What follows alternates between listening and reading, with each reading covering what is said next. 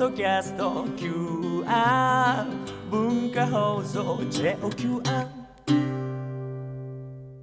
アーサー・ビナードです。薄れゆく戦争の記憶あの時代に残してきた思い探しています。今週は元日本陸軍気象部の職員中島邦夫さんの話です。陸軍気象部戦時中気象情報を集中的に扱っていたのがこの組織でした。軍事作戦に大きな影響を与えるとされた気象情報は太平洋戦争の開戦とともに軍事機密とされ一般の国民には基本的に知らされることはありませんでした。中島邦夫さんは1944年4月旧制中学校を卒業と同時にその陸軍気象部に軍属として就職しました。中島さんよろしくお願いします。こちらこそよろしくお願いします。あの中島さんは、えー、1944年からその陸軍気象部のあの職員になってその当時どういうふうに観測してどういうふうに予報してたかっていうその当時は観測じゃなくて予報に見ましたんだよね。あのちょっとちらっと聞いた話によると最初は観測を希望して。それはね、うん、まだ中学生の時に雲にすごく興味があった。雲。雲、ええ、それ。それそれがそもそも観測したいっていう気持ち、ええ、空見上げて。そうです。それで。形が一刻一刻変わるそうですね。あのいろんな種類の雲がね当時の名前も何にもわからない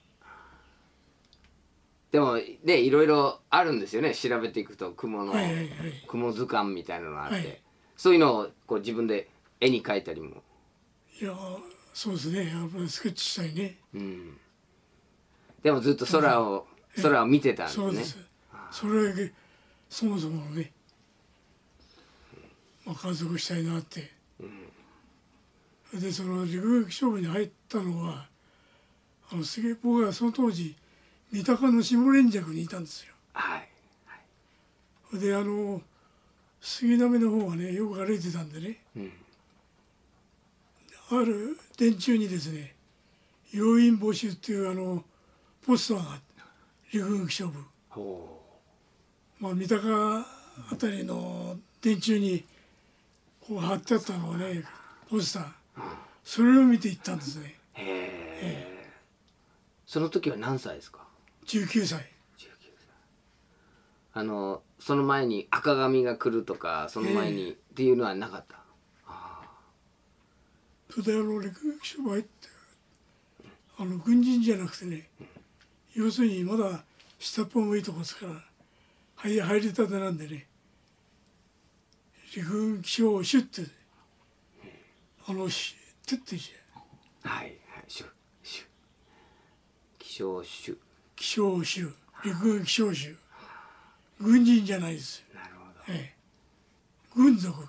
軍属でしかもあの上司っていう人はみんな軍人になりますよね、ええ、全部が全部じゃないですけどね、うんうんうん、で予報じゃなくて観測に行きたいと思ったのは？いやもうそれは向こうで決められたもんですから、うん、もう言われる前、うん、先輩にの指導を受けてあの仕事を始めてたんです。そので、当時はね気象はね今と違って民間の方は全然軍の飛行機、うん、敵の飛行機が来るか来ないかのそうそういう情報ですよね。で全部ね暗号なんですよ。数字。全部数字。はい。じゃあそうするとあの乱数表っていうのがありましてね、はい、その乱数表をもとに下から下が通信室になってまして用語の課の下が通信室そこから電報が上がってくるわけ。電報が。それを解読するわけですラズ表っていうの、ここの辺の分厚い。ところが各測候所とか気象観測所は数字見けた。であの盗まれるんですねその乱数表っていうのはね。そその都度この数字が変わっちゃうわけですよ。地点名の。観測地点なんだ。観測地点の。それをね覚えるのが大変だったですね。ええ観測してそれで予報する手間よりもその暗号を読み解く手間の方が大変だったんじゃないですか。大体あの地点観測地点これ日本ばかりじゃなくて当時はシナ満州ね、あとはロロシアとかね、うん。ええ、ソ連ソ連って言ってましたけど、そういうところのあのデータを。でも覚えなきゃなんないじゃあ雲を見ようと思ったら数字を見る羽目になって。あのその採用試験の時はえっと別にそういう暗号を読み解くテストとかじゃないんですよね。な何を具体的に？いやちょっと内容ね、うん。ほとんど忘れましたね。うん。じゃあそんなに難しいものじゃなかったんですね。もう常識程度。で試験通ってそれで4月の1日はい。ですよね、あの44年の、はい。そこからこう仕事が始まるんですけど、まず最初にやらされるのは何ですか？あのやっぱりあの解読です。その暗号のえ解読の練習。えであの下から下から下が通信室になってまして各方面からいっぱいあの伝聞伝聞が入るわけです。それを取って関数表と見比べて数字と数字を足してそれが答えになるわけ。あ数字とこっちの数字を足す。そうです。それで答えが出るんで。で足しても繰り上げできないんです。ただ5と8足したら3と、ええ、なるほど。13ですから普通はね。3でそれで場所が分かる。そうです。でその他のデータは一応分かるように上がっていくんですか？それもみんいな数やそれも字全然わかんない。みんな数字。みんな数字。それ機密っていう言葉を使うんですか？軍事機密。暗号ですか？ら全てね。天気は言ってみればその軍事機密。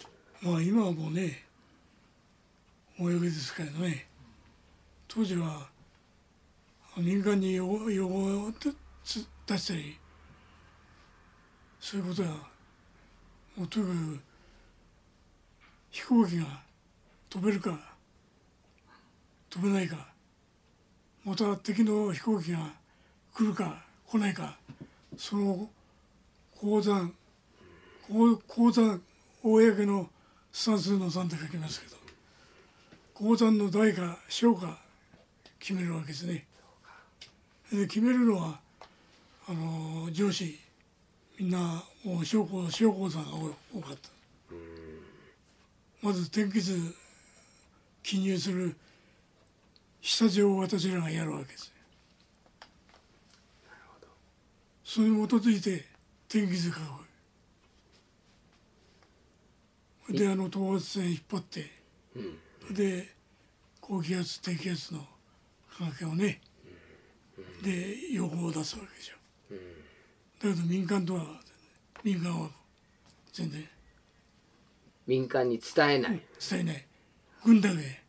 そうするとなんか隠すと国のためにならないような気がするんですよね。いや隠すっていうのはやっぱり情報は漏れないように相手に察知されない。戦争中ですから、でも米軍の方はそのもっと高度な技術があるんですよね。だから日本の天気予報を軍事機密にしてもなんかあんまり意味ないような気がするんですけどね、うん、でもやっぱり組織としては相当ね。あの明日空襲があるかないかとかそういうこともその1945年に入ると予報でこう見えてくるんですけどそういう情いや報僕らはもうそういうもう全然下っ端ですからね、全然。大きなそのえ予想とかそうそいう。れはもう上層の方で上層部で。だから私らはもうただ言われるままに身を見まねてそれからこうやるなら先輩の指導を受けてただやってるだけです、ええ。それあのやってる場所はどこですか？だからもう私は陸軍気象部の中の予報課でやってたわけです。えっとそれ場所で言うと高円寺？今の今の高円寺の。なるほど。あのその軍事機密でやるっていうことはつまりその誰かが見てるんですか？その。いやいやいや。あの自分がこう中島さんがこう仕事してる作業してる時にあいやい誰かやそういうことじゃないないんでしょうけどね。ただ何も持ち出せないとええかそうですね。こう罰せられたことありました？ありません。叱られることも。叱かれたこともあんまりありませんけどね。やっぱり神経はものすごい強かった、え。え運話とかね、うん。でずっとそこあのえっ、と最後までそこにいらしたん。ですか最後ってねちょうどあの父がですねあの民間水産会社勤めててそれで樺太へ出張で行ったのが向こうは物資がいっぱいあるん。でもう帰る帰るのないじゃ全然ありませんのでねやっぱり毎月正月には一回海産物を持って帰ってましたけどすごくいいいいところなんでまあ父も向こうへい単身赴任の形になったんですね。ええ、だから私も要するに陸軍気象部でみんなあのあの施設がね大きくなったりすると南方の方へあの配属になっちゃって転属になったりなんかするんで南方の方へい連れてかれたんじゃ父親と離れ離れになっちゃうんでそれで樺太を希望したわけです。うんえで樺太に？え、行って行きました。なるほどじゃあ樺太の希望が通ったわけですねそうです。それいつ頃ですか？やっぱり昭和19年に7月ですね。7, 7月。7月。ああ19年の7月。4月からし7月までここ陸陸軍省にいました。けど、あの上官がねすごくいい人でああいやそういう希望があるなら行けって、えうん。え、ぜひ行けって。うん。それで行きましたお父さんはもうえ？単身お父さんはもう単身赴任で行ってたんですね。なるほど。あの樺太僕は行ったことないんですけどあのまあ生き方がまず気になるんですよね。あの飛行機いやいやいや全日空の飛行機乗って。陸路ですね。陸路と水路どうやってやっぱりあの陸路は上野から青森まあ汽車ですね。夜行。夜行。だから車中泊。で今度連絡船？連絡船。幹部連絡船。で函館に。ええ。でまた汽車青森から函館まで。4時間。このあの函館着いて今度は札幌に第一一野戦気象隊っていうのそこに立ち寄ってこれ覆面して行けって、だから札幌北大の中に第一一野戦気象隊っていうのがあったそこへ寄ってそれから稚内まで稚内、ええうんうんうん稚内まで汽車でえ札幌からそうですで稚内から大泊帰樺太の大泊まで8時間。約50キロぐらいあるんですかね。それは、えっと、どんな船ですか？大した大きい船じゃなかったですけどね。で最後にほとんどもう人が乗っちゃってほとんど最後になったもんだからやっぱりもう居場所もね救急救急救済です。ええ。もうダンブルがあってねし船床。そこが8時間いたんです。だから空気がね向こうに着いたら空気がうまかった。もう一息霊っていうかね、ええ大泊まりの空気がうまかったでその大泊に着いたらそ今度はちょうど父がね迎えに来てましたね、それ久しぶりの再会、ええそれで父のところへ父の寮に母ちゃんの寮に行ってそこへ一晩泊まってで翌日大谷の落合記者観測所に着任したわけです。父はあの豊原に赴任してましたんでね、定進局っていうかねなんとか持ってけ体で行くなら必ずこれは持ってけっていやそのトンカチ。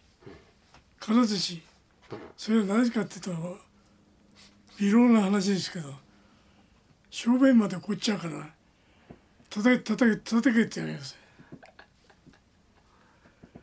もう樺太行くにはねトンカチは必ず持ってけと持ってきました？持ってきました。全然樺太なんてなどこにあるんだかも分かんなかった。でもお父様が行くようになって分かったでもやっぱり地図上はね北海道の上にあるってのは同じ色でね父からいいろいろ聞いてた。で自分がこう希望を出してそれが通った時はそれは他の人は誰も行き行きたくないから？もうカルトなんてみんな南方行く人が多かった、うん、それから満州とかね。じゃあカラフトの希望を出す人はいなかった？こんなに全然聞かないでもあの南方に行ってたらもっと大変だったんですね。ああもういやあのい今いない。ですね。お父様がなんかそういう生き残れるところに導いてくださったんですね。うん。まあ父と離れ離れになるの嫌だったからね。でも行く時はこう自分が遠いなんか未開の地に行ってるような感じだったんですか？そうですね。でもやっぱり父がいたから随分その力は大きかったそうですね。身寄り誰もいなければそしたらもっと怖い不安不安ですよね。大体行き行きたくなかったかもわかんない、行きたいところじゃなかったかもわかんない。ねそうかもしれないね。大体雪に縁のないとこは向こう行ったらスキー行かなきゃなんで、え冬はあのそういう歩くスキーを入って動いてた。んえ、ですまずそれをねスキーの台に乗ったってこれやっちゃった乗っただけで。ひっくり返った。それでね。初めてだって生まれて初めてですよね。そうです。雪のない全然雪のない時ところから行って。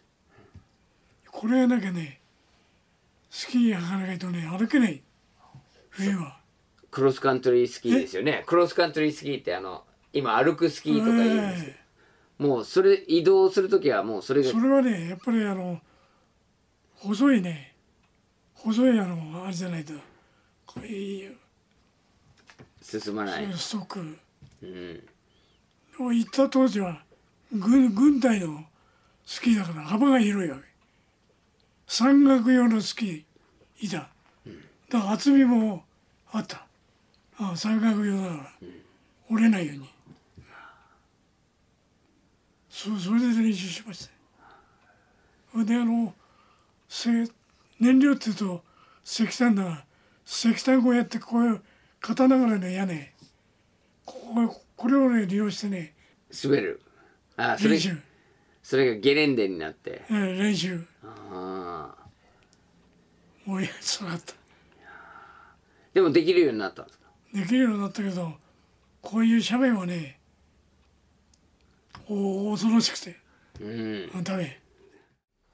それで着任。はい。ですよね。はい。着任したらも寮寮。独身寮に。そこには寮母がいて全部まがな賄ってもらもらってましたから。僕らがやるのは自分の身の回りの洗濯ぐらいのもんでしょうか。う、うん料理はししなえ？料理は作んなくて。いいおうまかったですか？え？料理は美味しかった？まあまあでしょうね。まあ涼子さんがまだ若かったんでね。楽しみってなんかあります？楽しみはやっぱりみんな落合ってとこまで。いや昔の16階っていうかね。先輩なんか言ったよ私は先輩から「お前ら行くと俺の彼女取られちゃうから行くな」っつってね毎晩そののろけ話バカみたいな話。で呼びつけられてそういう話聞かされて。そうですね。でも行かなかった。でも一応どういうとこだか行ったことは行ったけどもうすぐ帰ってきちゃった。ええ。記者が頻繁に出てるわけじゃないんで歩いて往復歩かなきゃうん十何キロも20キロ近くもねでも一応歩いて行ってみた。行きました、入る手前で帰ってきちゃっ その人数はどのぐらいいたんですか？た寮寮生 10, 10人ぐらいいましたかね。みんな僕らよりも年上の人ばっかり。食料はあの豊富にあったんですか？食べ物。いやもう米米の米の貯蔵庫ですよね。米以外の野菜なんていうのは白菜あとは豆大豆。魚は？魚はもうニシンマス。あとはタラバガニ。タラバガニ食べ放題？そうですね。私もこのぐらいの足を一本食べたけど腹いっぱいだったね。今の冷凍してるんじゃないですよ生のやつを茹でて虹がまで茹でたのをそのままもう足足一本食べたらちょうど。それぐらいでっかい。はい。そっからふとに希望が通って7月にその移動になった時はもう自分のそのもう仕事の技術はもう身についてるっていう感じだったんですか？まあ一応ある程度ね。ある程度って完全じゃありません。うん。向こう行ってから家族に配置換えになって。あそうですか。え希望がその希望も通った。ええ。えあ。それで夜のあの雲の形なんか全然わからねえな。それが分かるまで部屋に入ってくんなっちゃう。ねあのじ先輩がいや家族とで寒い時は震えましたね。えそうかそれ夜空を見上げて、えええ何度どういう高さもわからないけど種類もわからない。そういう昼間はわかりますよ。そういう訓練。それってあのうーんと目が慣れてこないと。そうです。っていうことですよね。だからずっと外に立ってないと。そうです。その暑い時ならまだまだね寒い時はもうずっと立ってる。観測塔ですから4階4階建物の4階ぐらいのところにあるわけ。そのサハリンに行ったのは夏ですか？最初はそうですね。夏もう7月ですからね。向こうはやっぱり夏は夏でもやっぱり暑いことは暑いですよ。でその夜の雲。いやいきなりそれが観測はしない。UFO、UFO 予報。陸軍気象部でやってたことをまた同じようなことを繰り繰り返してやってた。それはどのぐらい続いたの？うーんそれはですねえーとやは半年ぐらいというかね。それから観測の方行きましたけどね。じゃちょうど寒い時に観測に行ったんですね。そうですねやっぱり。でそれはあのどのぐらい寒いんですか？あのサハリンは。いやマイナス40度を観測したことあります。どどんな感じですか？マイナス40度。いやあの高気圧の吹き出し風がものすごく、無風状態じゃない。風状態じゃなくて風の強いしそれあのちゃんと防寒具があったんですえでも下手すると凍傷になりますよね。えいやなりましたよやっぱりあの血血流の悪いとこ、それから鼻の先とかね。こうへ変しえ変な色になったりするんですそうですね。僕は鼻はならなかった時両ここ見た分真っ赤。痛くなって？え感覚がなくなって、あえなってた人もいますけどね、あと凍傷ですね。霜焼け。えー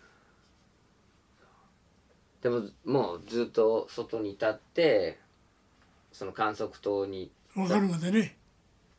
どのぐらいかかるんですか？分かるまで。そんなに1時間も2時間も経ってれませんから。うん。適当に降りてきて、はいましたけどね。そういう時はあのやっぱりずっと長くやってる人の方があの早く捉えることやっができるぱりあの体験というか経験というかねその頃からもう戦争が。そうですね。観測所の周りは部隊各部隊ありましてね。そこへあの天気天気のこういう状況だっていうのを情報を配布して毎日歩いてましたけど、だ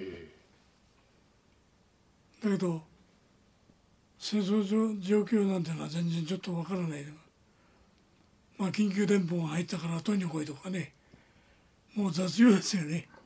ね。